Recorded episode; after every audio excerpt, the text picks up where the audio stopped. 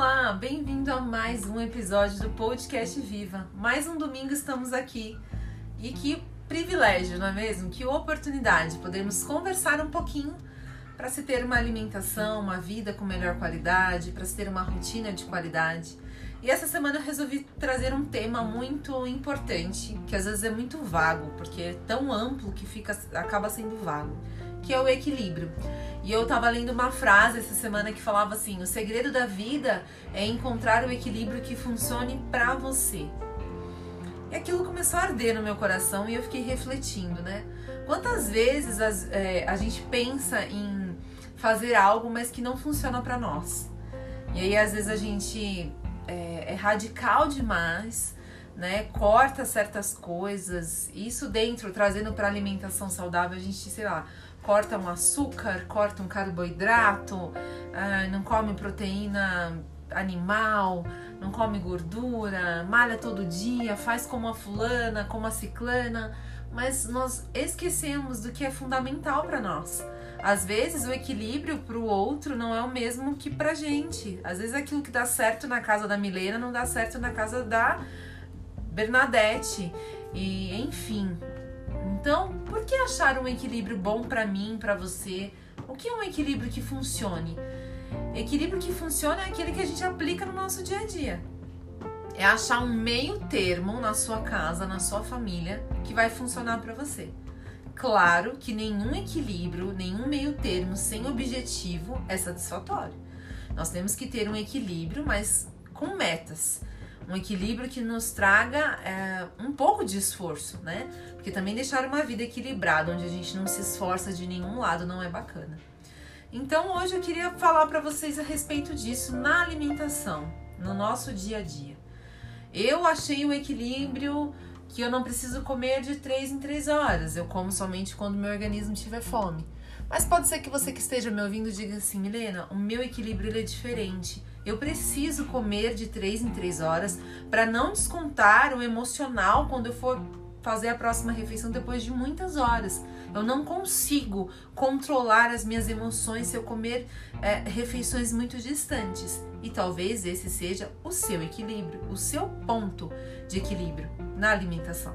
E isso serve para inúmeras coisas, porque uma vida saudável é o resultado de uma vida equilibrada. Equilibrar a alimentação, as suas finanças, as suas emoções, os seus compromissos pessoais, o seu tempo de descanso e de lazer, as suas responsabilidades. Porque ninguém nasce sabendo tudo. A gente precisa treinar e a gente precisa praticar aquilo que a gente quer que dê certo na nossa vida. É acreditar que aquilo vai te trazer bem-estar para que você tenha uma melhor qualidade de vida. Nós precisamos fazer as coisas de maneira que sintamos paz e harmonia sempre.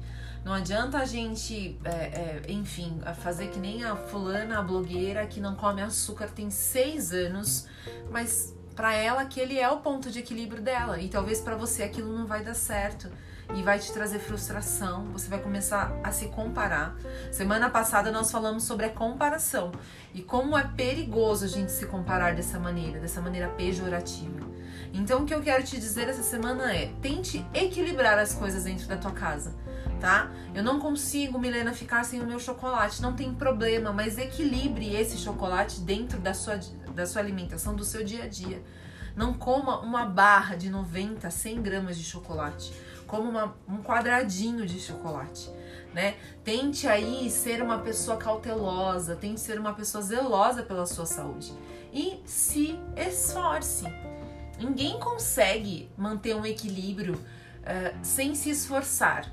E assim, nós precisamos respeitar os nossos limites, respeitar as nossas vontades, organizar as nossas agenda, a nossa rotina. Nós precisamos ter disciplina com aquilo que a gente vai fazer. Precisamos fazer coisas por nós. Eu falo sempre sobre o autocuidado aqui, como é importante esse autocuidado. A gente cuidar da nossa saúde, cuidar do nosso psicológico, mas principalmente ter um tempo para nós mesmos, parar um pouquinho e cuidar de nós. Ah, é o emocional que precisa ser tratado naquele dia, vou tentar tratar o meu emocional.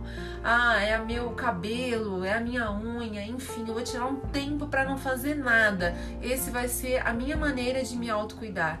Então, precisamos parar e repensar e pensar naquilo que realmente é importante afastar-se de coisas negativas, de pensamentos negativos e de pessoas negativas.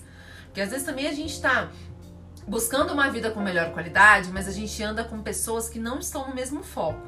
E atrapalha muito. Não é que você vai deixar de ter convívio ou amizade com aquela pessoa, mas você tem que entender que existem prioridades naquele momento. Aprender a controlar a sua ansiedade, né? Se for necessário, essa semana ainda falei no meu Instagram sobre tomar um antroposófico, um, um fitoterápico que te ajude nesse processo e ficar perto de quem te faz bem. Gente, como é importante estar perto de pessoas que nos tragam otimismo e esperança. Ainda mais nesses últimos dias de economia complicada, Brasil passando por uma série de problemas, saindo de uma pandemia, né? O mundo gira em, em torno dessa pandemia, mas graças a Deus estamos conseguindo caminhar depois da vacina. Fazer exercícios físicos. Como é importante dedicar alguns minutos do seu dia para cuidar do seu corpo. Porque é comprovado cientificamente, o exercício físico libera incríveis neurotransmissores, hormônios que te fazem ter a sensação do bem-estar. E como isso vai te trazer bons resultados depois de um tempo. E por último, pedir ajuda sempre que você precisar. Pedir ajuda para as pessoas certas, falar com quem realmente pode te ajudar naquele momento. Porque ninguém é de ferro, ninguém nasce sabendo tudo. Mas esses foram, é, se eu não me engano, foram 10 pontos que eu coloquei aqui para a gente ter um equilíbrio. Um equilíbrio na vida, um equilíbrio emocional. Acho que são coisas que a gente já falou em podcasts anteriores, mas é necessário reforçar. É necessário que você relembre alguns pontos e que você pare hoje, se você estiver me, ouvindo agora neste domingo, que você pare e reflita sobre aquilo que realmente é importante e ache um ponto de equilíbrio. Saia da mesmice, saia do ai, amanhã eu começo. Não. Você pode mudar sua, as suas possibilidades hoje. Você pode mudar a sua realidade aliás, né, de acordo com aquilo que você tem hoje. Você não precisa fazer coisas mirabolantes para iniciar uma jornada para uma vida com melhor qualidade. Então, fica aí esse essa tarefinha de casa. Pare e reflita um pouquinho e ache o seu ponto de equilíbrio para se ter uma vida com melhor qualidade. Então, espero que vocês tenham gostado e que esse pequeno podcast possa te trazer um pouquinho de esperança e otimismo e possa te ajudar a melhorar. Um beijo e até a próxima semana.